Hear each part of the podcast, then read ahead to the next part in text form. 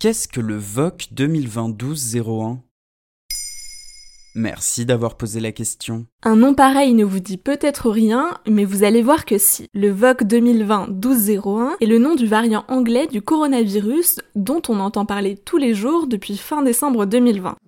On l'appelle variant anglais parce qu'il a d'abord été détecté au Royaume-Uni avant de se propager aux quatre coins du monde. Donc pour ne pas s'en mêler les pinceaux, il a aussi tout simplement été appelé le variant de la Covid-19. Et si on remonte en arrière, il date de quand ce variant? Une semaine avant Noël, le maire de Londres, Sadiq Khan, avait annoncé qu'il s'agira du Noël le plus dur depuis la guerre, faisant le choix de confiner la ville. Une décision prise à la suite d'un pic de contamination dû à la mutation du nouveau virus.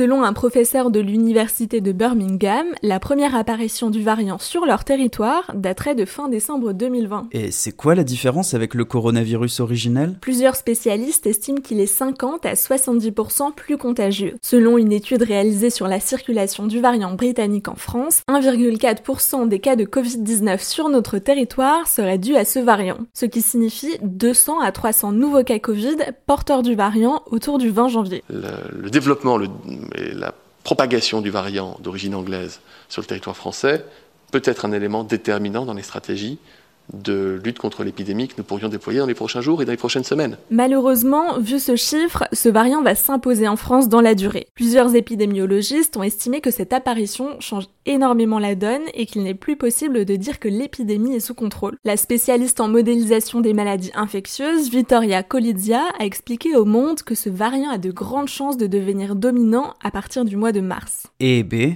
j'imagine que ce variant s'est rapidement propagé un peu partout en effet, on le retrouve désormais sur tous les continents, du Chili à Singapour. À la date du 20 janvier, 60 pays l'avaient identifié sur leur territoire. C'est pour cela que les restrictions de circulation entre les pays se durcissent.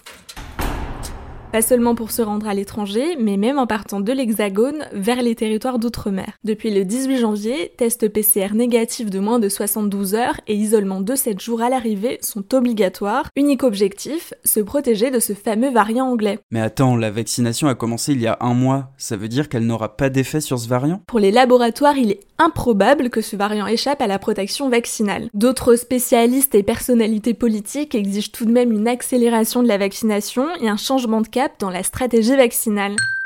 C'est une autre histoire pour le variant sud-africain et brésilien. Et oui, on n'en finit pas. Les chercheurs estiment que cela pourrait être plus compliqué, mais les laboratoires ont expliqué qu'ils seraient désormais en mesure de fournir une nouvelle version du vaccin en seulement 6 semaines. Voilà ce qu'est le VOG 2020-1201. Maintenant, vous savez, un épisode écrit et réalisé par Pauline Weiss. En moins de 3 minutes, nous répondons à votre question. Que voulez-vous savoir? Posez vos questions en commentaire sur les plateformes audio et sur le compte Twitter de Maintenant, vous savez.